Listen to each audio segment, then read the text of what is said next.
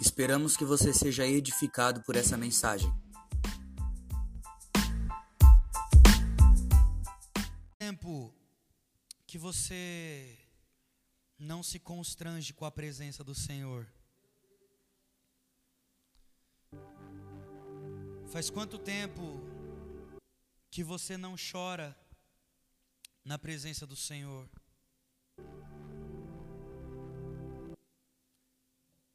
Faz quanto tempo que você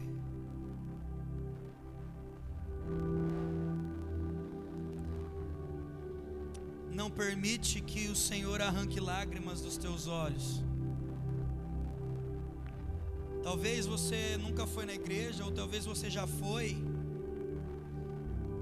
e por algum motivo você desanimou, por algum motivo você parou, ou você tem ido na igreja já há muito tempo, mas não tem conseguido se entregar, não tem conseguido permitir que o Senhor faça algo em você. Sabe, faz quanto tempo que você não se entrega à presença do Senhor e permite que essa presença tire lágrimas de você? Espírito Santo, eu te faço um pedido só.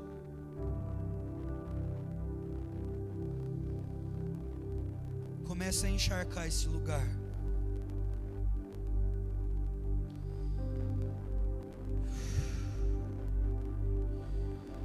Espírito Santo, comece a liberar agora os teus anjos ministradores.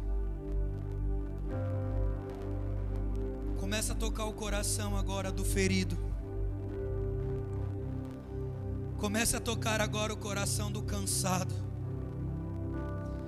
Comece a tocar agora o coração do sobrecarregado. Às vezes você está cansado, você está sobrecarregado. Às vezes você não sabe o que fazer e como fazer. Espírito Santo, comece a liberar agora.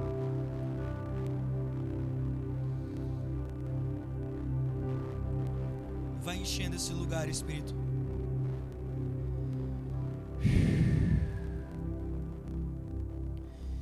Vai enchendo esse lugar.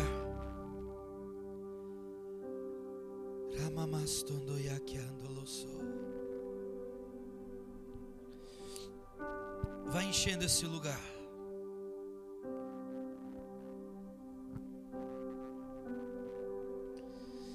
Vai enchendo esse lugar. Vai trazendo lágrimas ao coração duro. Existem algumas pessoas aqui que precisam se permitir.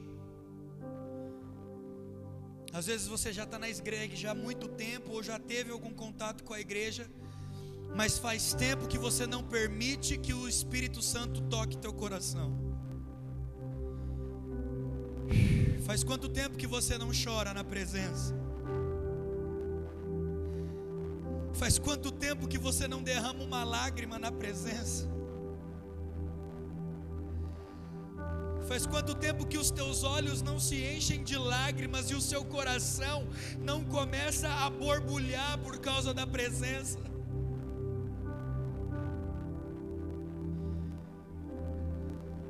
Às vezes você fica esperando o fogo, mas o, Senhor também se revela na bondade. Para de sempre esperar o fogo e permita que a brisa toque você hoje. Permita que a bondade de Deus encha teu coração. Ele quer mudar a tua vida nessa manhã. Porque a única coisa que muda a nossa vida é a presença. A única coisa que tem o poder de mudar a nossa vida é a presença.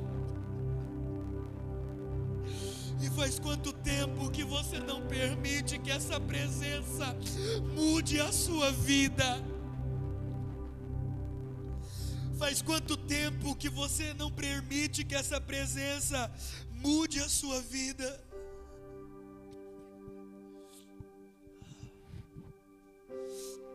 Ah, meu Deus.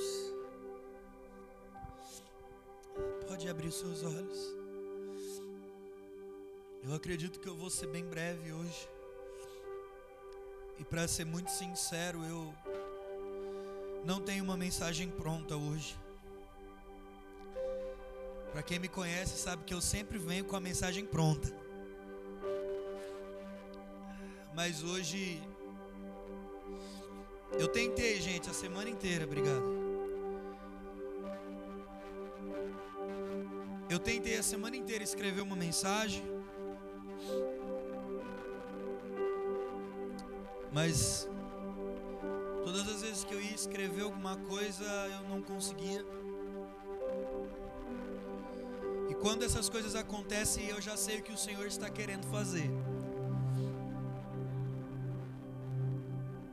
E a última canção, nós cantamos e falamos sobre mostrar-me a sua glória. Né? A gente cantou, talvez você não conheça, porque é uma canção bem um pouquinho mais antiga já. E é uma canção que relata a história de Moisés e do povo no deserto. Porque uma das frases e uma das coisas que a canção diz, uma das coisas que essa canção diz é: Eu não tenho medo. E eu quero começar daqui porque você já parou para perceber que você tem medo, muitas das vezes, da presença de Deus pegar você? E deixa eu te falar o porquê que você tem medo que a presença de Deus pegar você. Porque a partir do momento que a presença de Deus pega você, a tua vida nunca mais é a mesma.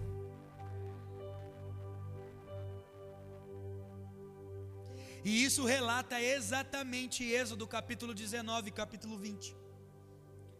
Nós não vamos ler o capítulo todo, eu só quero te explicar para conseguir entrar na mensagem.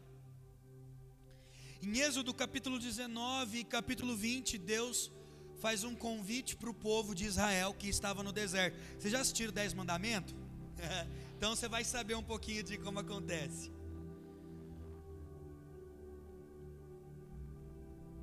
O povo vai para o deserto. E até então Deus só falava com Moisés e Arão.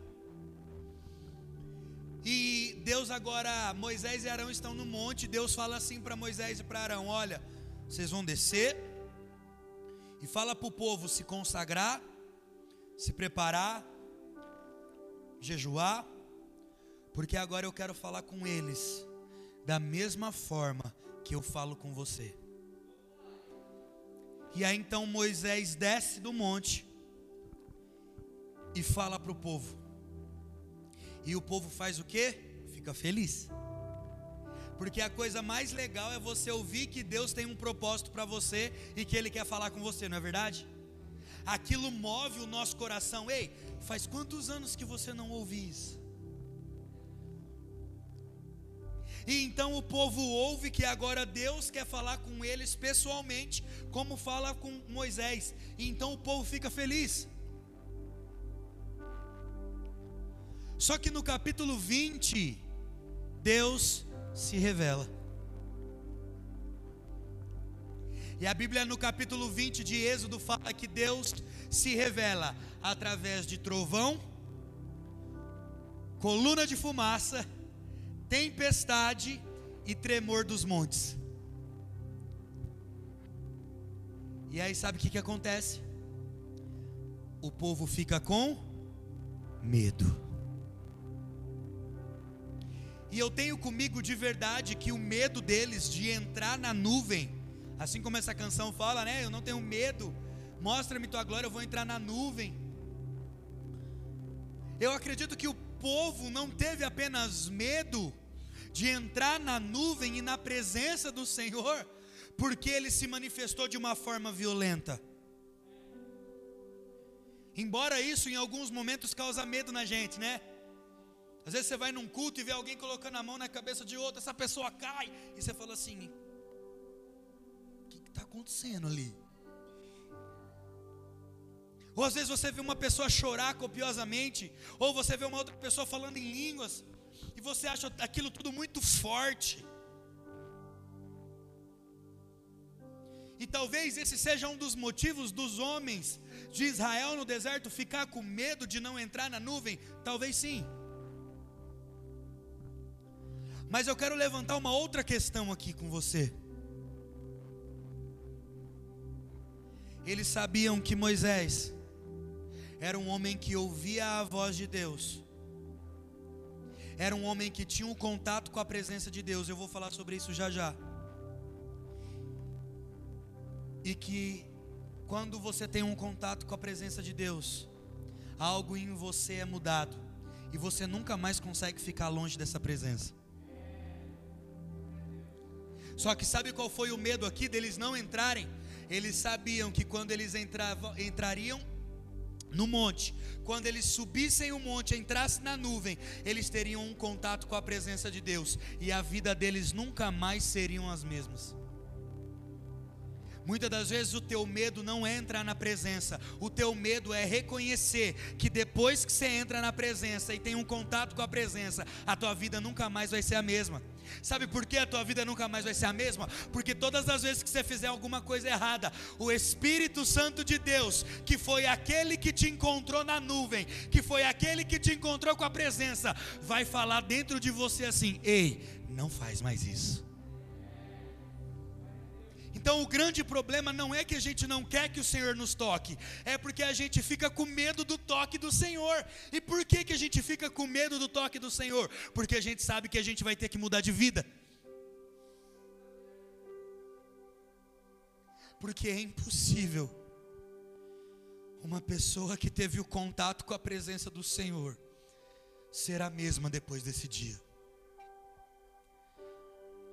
Você pode até buscar outras coisas, você pode até se desviar, você pode até ficar longe, mas dentro do teu coração sempre vai ter alguma coisa queimando e você muitas das vezes não sabe o porquê. Sabe o que, que é isso? É a presença te chamando de volta.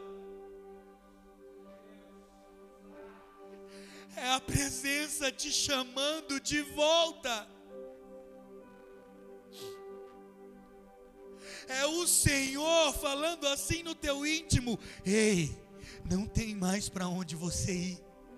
Eu te encontrei. Eu quero que você permita que a presença do Senhor te encontre hoje. Por favor, permita que a presença do Senhor te encontre hoje. É tão legal, porque em Êxodo 33, agora pode abrir comigo.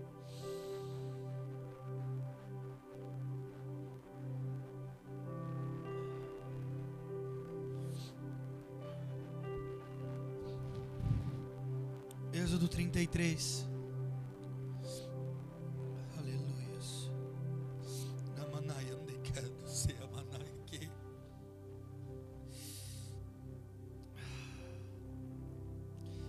Êxodo 33, lá no verso 7.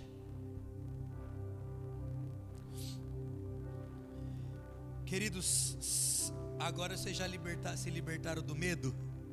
Posso entrar na palavra agora? Que ela vai te confrontar um pouquinho.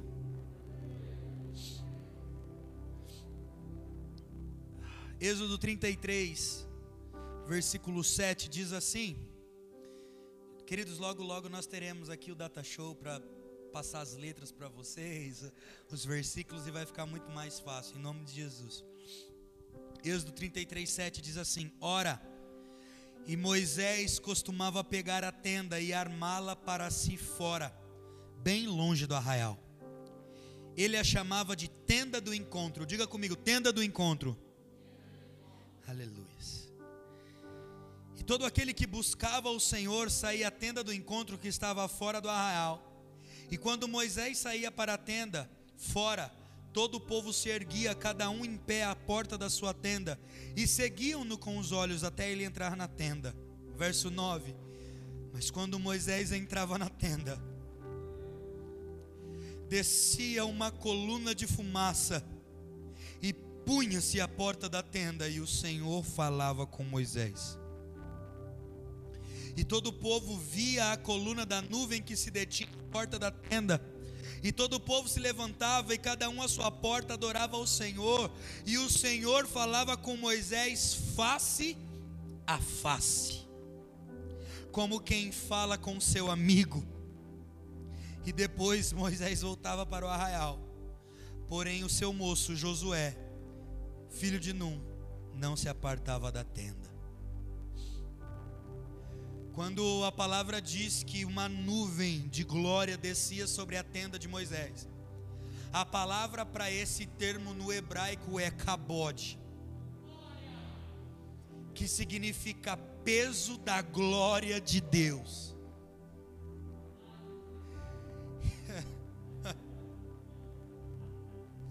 Moisés era tomado com o peso de uma glória. Sabe aquele culto, aquele momento, aquela presença que muitas das vezes ninguém está tocando você, mas você sente que está um peso assim tomando conta e você meio que vai agachando assim e, e vai sendo tomado por um peso. Isso é o cabode do Senhor, é o peso da glória de Deus pressionando você.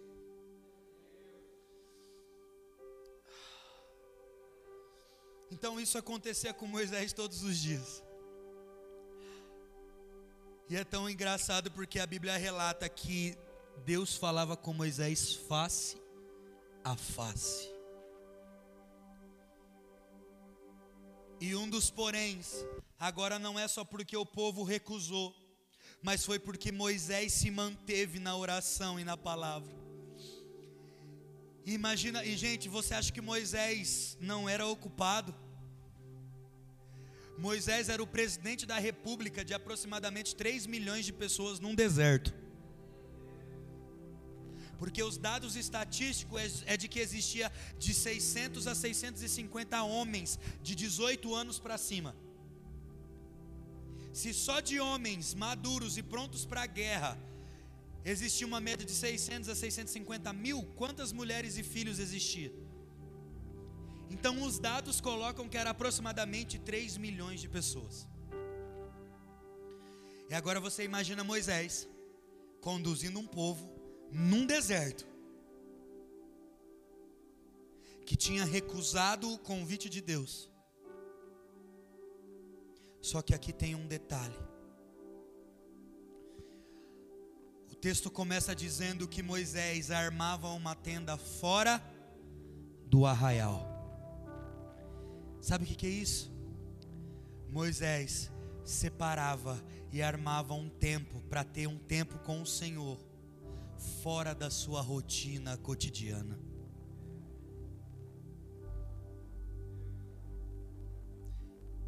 O arraial significa a função que Moisés tinha que fazer como presidente, como líder daquela nação.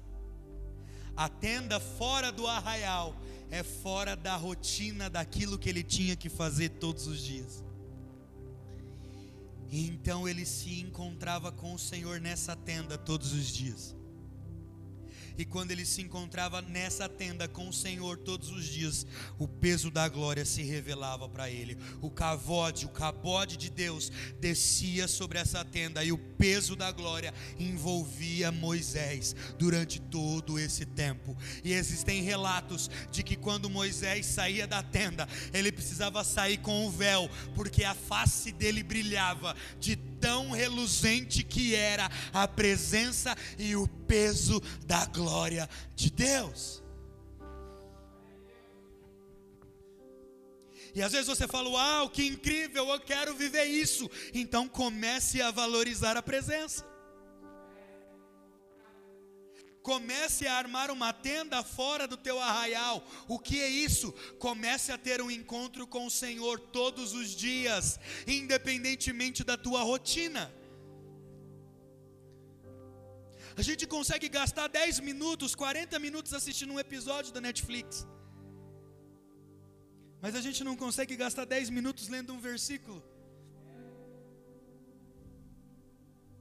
Eu quero falar com você hoje sobre valorizar a presença. Esse, esse porém aqui, essa mensagem não é sobre ah, o cavode de Deus que desce sobre nós, não é apenas sobre isso, mas é o porquê a presença da glória se manifesta. A presença da glória se manifesta porque existe um povo que se separa da sua rotina para estar com o Senhor todos os dias. É sobre valorizar a presença. É sobre valorizar aquilo que Deus já fez na tua vida. Pastor, Deus nunca fez nada na minha vida. É sério? Como que você está respirando hoje? Você vai ter o arroz com ovo para comer agora no almoço? Porque se você tem, Deus já está fazendo por você. Você consegue respirar aí comigo assim, ó? Que bom que você consegue, porque tem muitas pessoas hoje no leito de hospital que não conseguem respirar assim e estão com oxigênio. Então, como que eu não posso valorizar isso? Querido, se você não quer valorizar tudo aquilo que Deus pode fazer em você, valoriza pelo menos aquilo que Ele já fez. Sabe por quê? Porque quando nós não valorizamos a presença, o cavode, o cabode, se torna aí cabode. O peso da glória de Deus é retirado. Então nós temos essa primeira situação, onde Êxodo 33 relata o peso da glória descendo. Só que agora eu quero falar sobre outra situação, sobre o peso da glória saindo. E o peso da glória sai porque nós não damos valor. Já deixa eu te falar uma coisa, o peso da glória vai embora, porque nós temos a coragem de chorar no culto de domingo, mas não conseguimos ser obedientes na segunda-feira. O peso da tua glória sai, da, da glória sai da de você, menina, porque você adora o Senhor no domingo, mas não consegue lavar a louça na segunda-feira. Dorme o dia inteiro. Porque você, homem, não consegue honrar sua esposa, porque você, filho, não consegue honrar seu pai. Ah, se a gente entendesse que o culto de domingo deveria permear durante a segunda, a terça, a quarta, a quinta, a sexta. Ah, se nós mantêssemos a chave acesa da mesma forma que a gente mantém nos domingos. Ah, se a gente fosse bons funcionários, do mesmo jeito que a gente vem empolgado para a igreja. Ah, se nós fôssemos bons maridos, boas esposas, bons filhos. Ah, se nós fôssemos bons sacerdotes.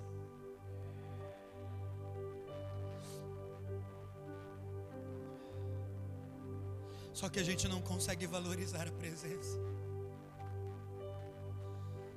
Você sai daqui e é como se tivesse acabado uma sessão da tua vida e agora segunda-feira começa tudo de novo.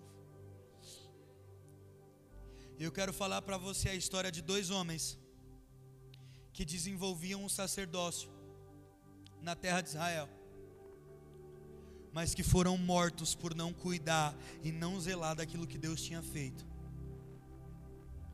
E no desespero do seu coração, a sua mãe sem saber, lança uma palavra profética e ela disse: De Zicabode foi-se a glória de Deus. Eu quero ler com você 1 Samuel, capítulo 4.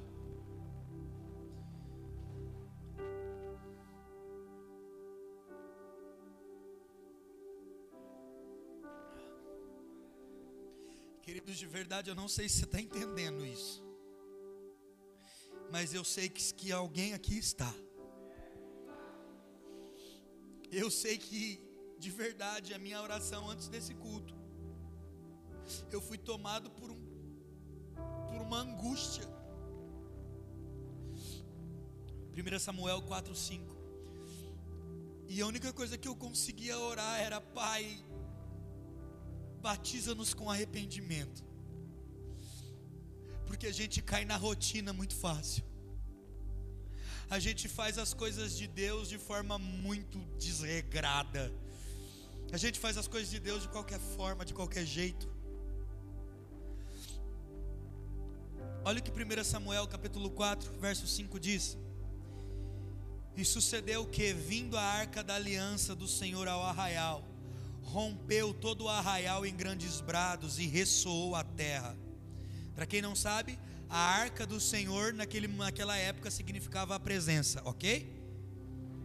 Agora Deus falava por meio dos seus profetas, porque o povo tinha recusado. Lembra Êxodo 19, 20 que eu acabei de falar?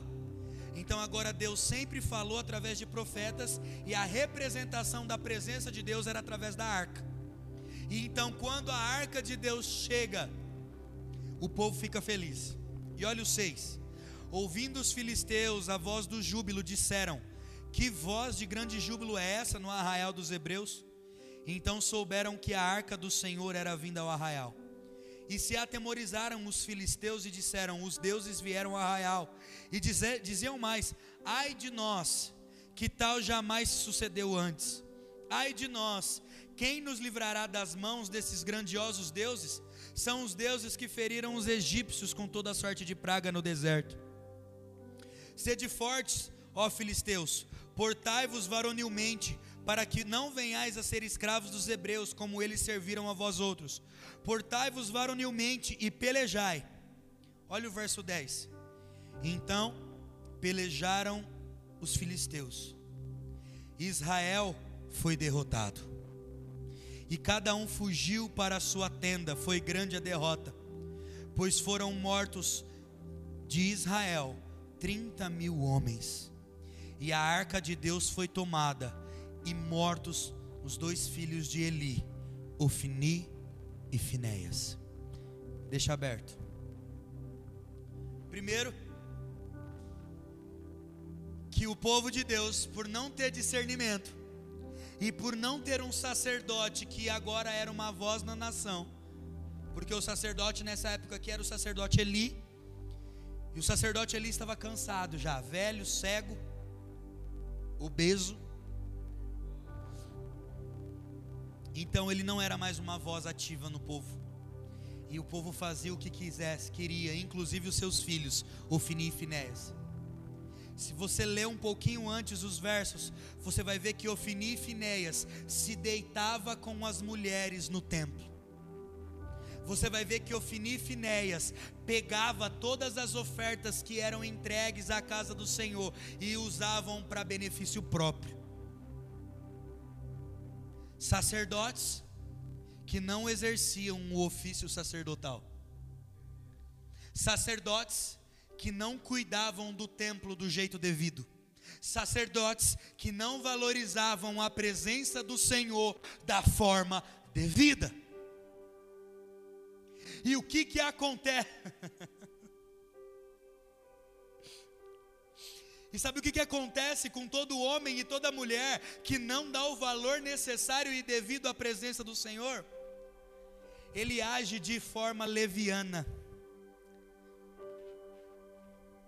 Eles estavam indo para a guerra. A arca era para ficar no santo lugar. Como que se leva uma arca para uma guerra?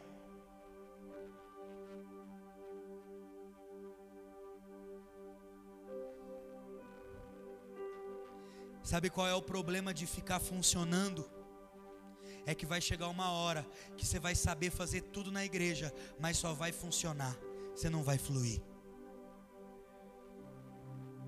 E aí, quando você precisar de discernimento, quando você precisar de sabedoria, você não vai ter, porque você acostumou tanto fazer as coisas da igreja.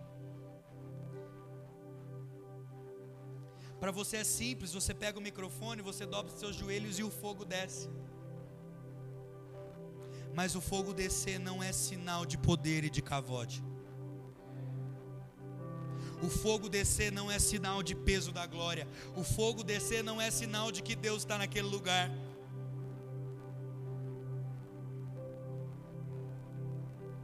E então, o povo erroneamente leva a arca para a batalha, sendo que eles não deveriam fazer isso.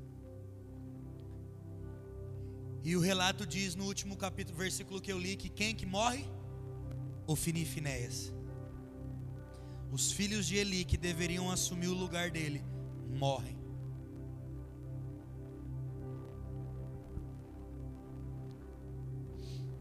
E agora se você continuar lendo,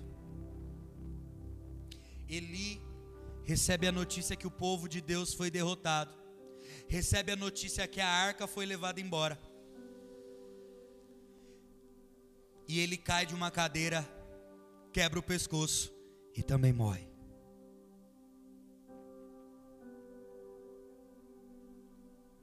E eu não vou entrar no quesito profético disso hoje, porque senão não dá tempo. Mas eu quero continuar lendo com você, porque depois da notícia chegar até Eli, chega a mãe de Ofni Finéias. E quando chega a notícia, agora em 1 Samuel 4, você vai lá para o 21.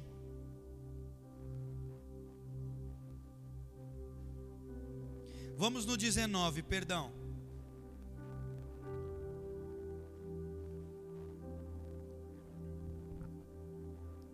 A notícia chega até a nora de Eli, esposa de Finéias. E olha o que o verso 19 diz: E estando sua nora, a mulher de Finéias, grávida e próxima ao parto, ouvindo essas novas de que a arca de Deus fora tomada e de que seu sogro e seu marido morreram, encurvou-se e deu à luz. Porquanto as dores lhe sobrevieram. E ao expirar, disseram as mulheres que assistiam: Não temas, pois tiveste um, tiveste um filho. Ela, porém, nem respondeu, nem fez causa disso. Mas chamou ao menino e acabou, dizendo: Foi-se a glória de Deus. Isto ela disse, porque a arca de Deus fora tomada, e por causa de seu sogro e seu marido. E falou mais: Foi-se a glória de Israel, pois foi tomada a arca de Deus.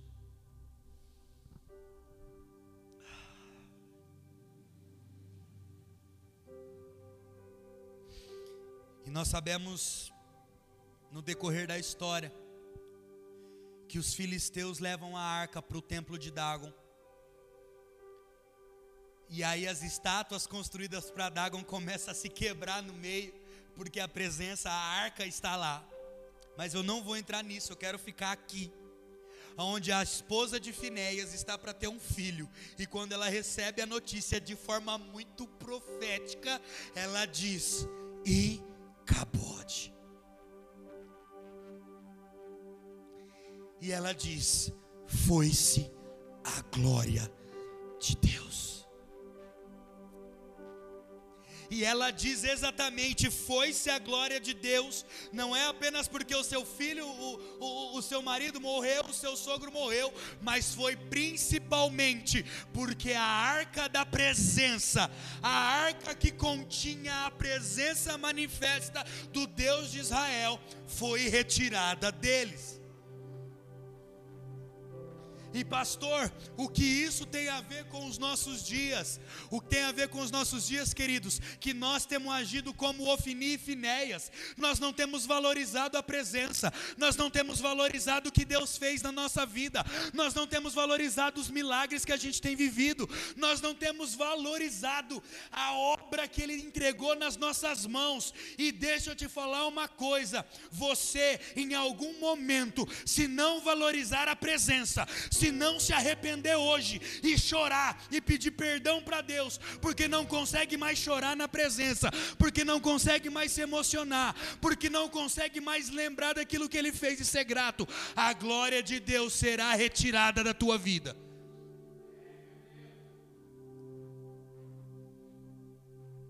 E aí, sabe o que acontece quando a glória de Deus é retirada da nossa vida? Nós morremos.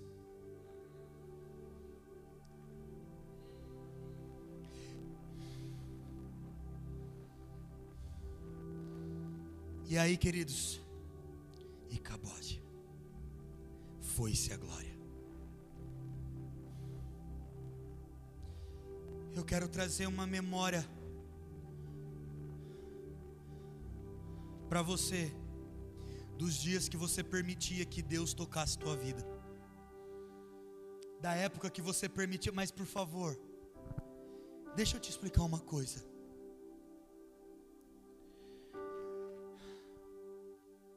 Não confunda mover com peso de glória. Não confunda o arrepio que você sente no culto com o peso de glória. Sabe quando você sabe que é o peso da glória do Senhor envolvendo você? É quando você sai daqui e muda de vida. É quando você sai daqui e começa a ter um dia produtivo. É quando você sai daqui e se torna um bom marido. É quando você sai daqui e se torna uma boa esposa. É quando você sai daqui e se torna um bom funcionário. É quando você sai daqui e se torna um bom patrão. É quando você sai daqui e começa a pôr em prática tudo aquilo que você deveria fazer para honrar a presença de Deus, mas não faz.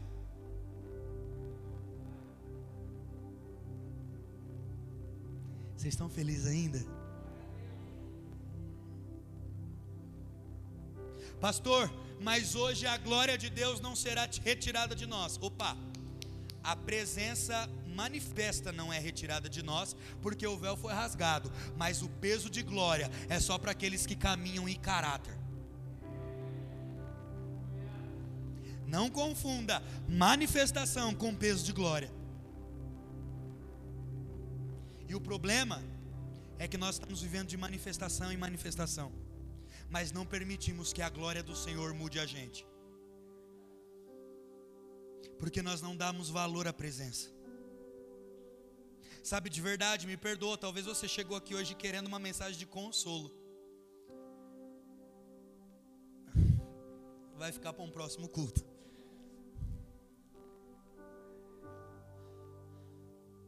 Pastor, por que, você está falando isso?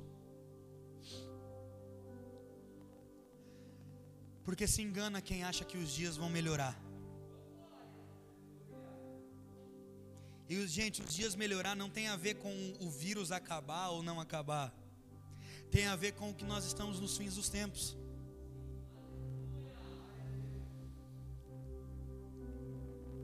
Se eu fosse você, eu não daria glória a Deus. Porque vocês não conseguem receber um não do teu líder. Como que você dá glória a Deus? Você não vai suportar nem a tribulação. Você não consegue receber um não do teu líder. Você não consegue receber uma correção do teu líder. O que dirá da tribulação? Vamos, vamos, vamos baixar nosso nível, porque nós não estamos nesse lugar ainda. Vamos entender onde nós estamos no Senhor, porque nós não estamos nesse lugar ainda.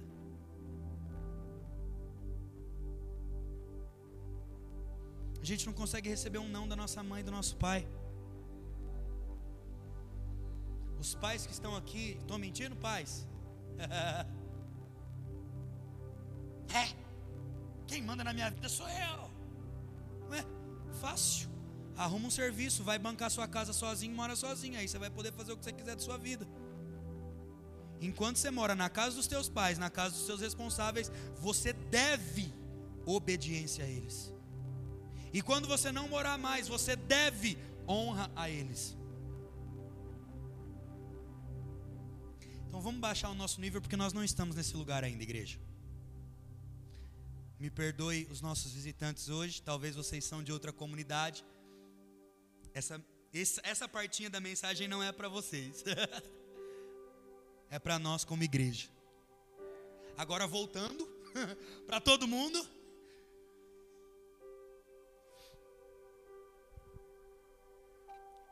Eu estou pregando isso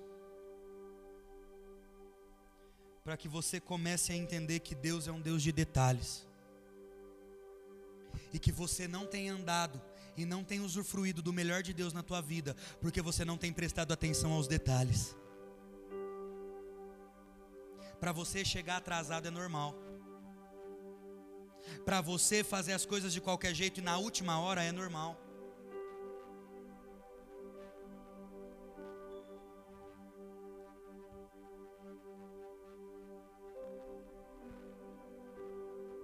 Só que na Bíblia eu vejo um Deus dando até as medidas de uma arca.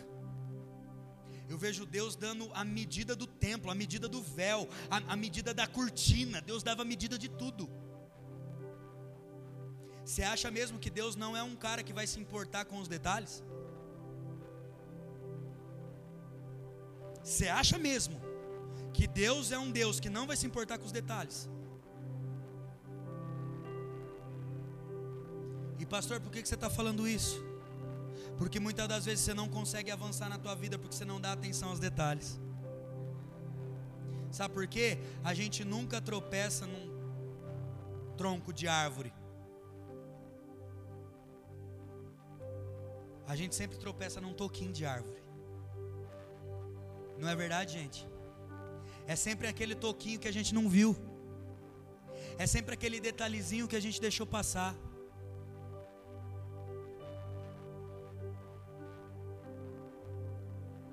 Pastor, por que você está falando isso?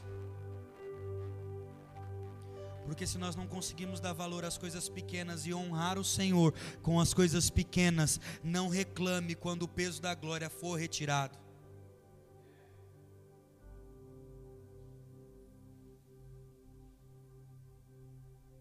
Aleluia, gente. Vira para a pessoa que está do seu lado e fala para ela assim: Você está feliz?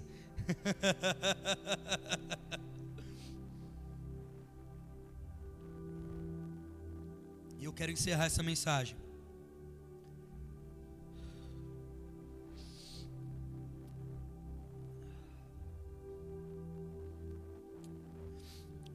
Pedindo para que, por favor, valorize a presença. Porque quando ela for retirada, se ela for retirada, vai chegar o tempo que você vai buscar e você não vai conseguir achar, porque você vai estar tão morto por dentro. E você não vai conseguir achar. Eu estou falando de uma morte espiritual. Estou falando de uma morte física.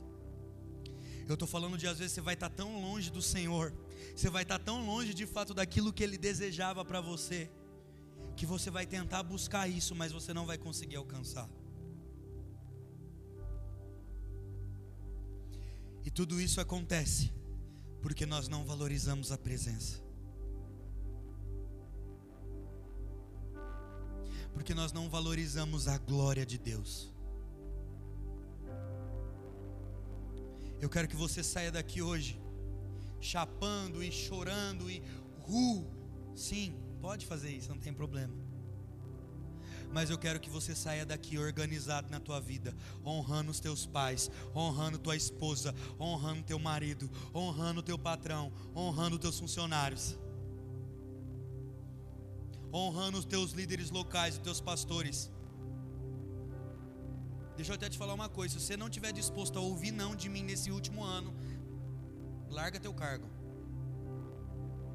Porque o que você mais vai ouvir é não de mim.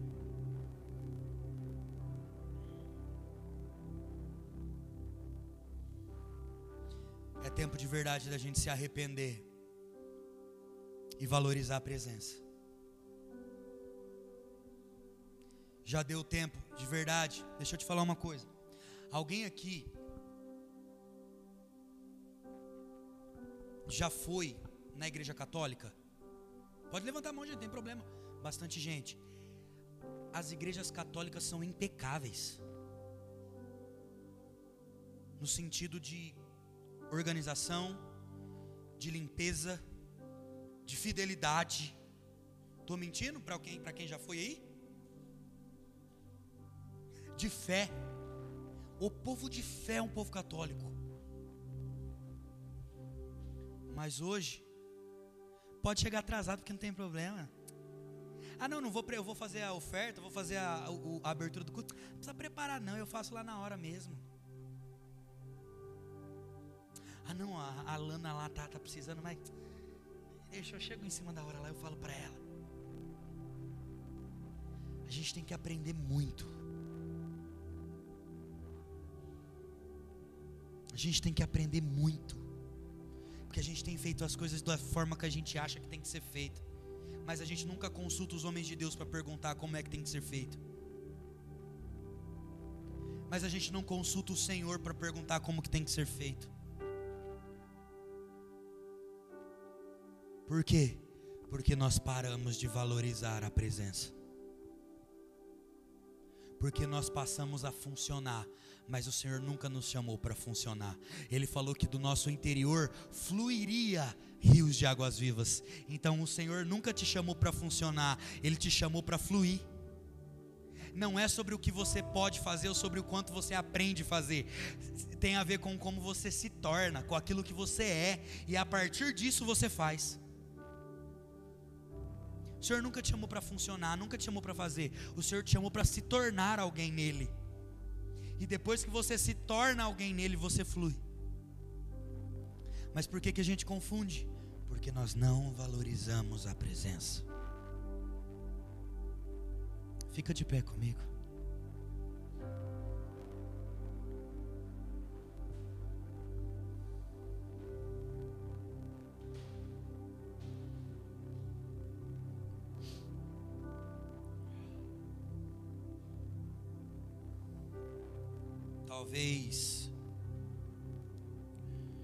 Você e para nós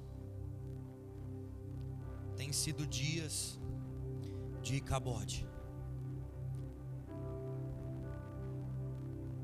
Mas a boa notícia é que o Espírito Santo ainda deseja nos tocar. Só que a minha oração nessa manhã não é para que a gente seja batizado com lágrimas, mas é que a gente seja batizado com caráter. E que nós comecemos a valorizar aquilo que o Senhor nos ensina a valorizar. Por favor, marido, valorize sua família. Por favor, esposa, valorize sua família. Por favor, filhos, honrem os seus pais.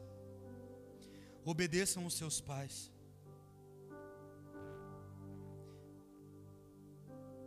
Independente de como seu pai seja, sua mãe seja, você também não é a pessoa mais fácil do mundo.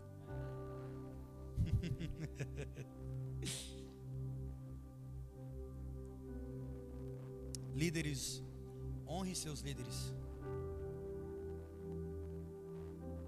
E deixa eu te falar uma coisa, abrindo agora para você. Eu e a Agatha não nos impressionamos com o eu te amo que vocês falam pra gente.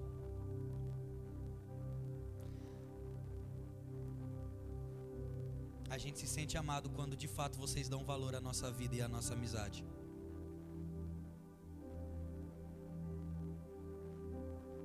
Então vocês podem falar para o seu líder, para a Lana, para Monique, para o Ricardo, para Dona Rose, para a Agatha. Ah, eu te amo, eu te amo, eu te amo. Mas como que se prova o amor? Esposa, como que você se sente amada pelo seu marido? Quando ele fala eu te amo ou quando ele age eu te amo, né? De uma forma que diz eu te amo.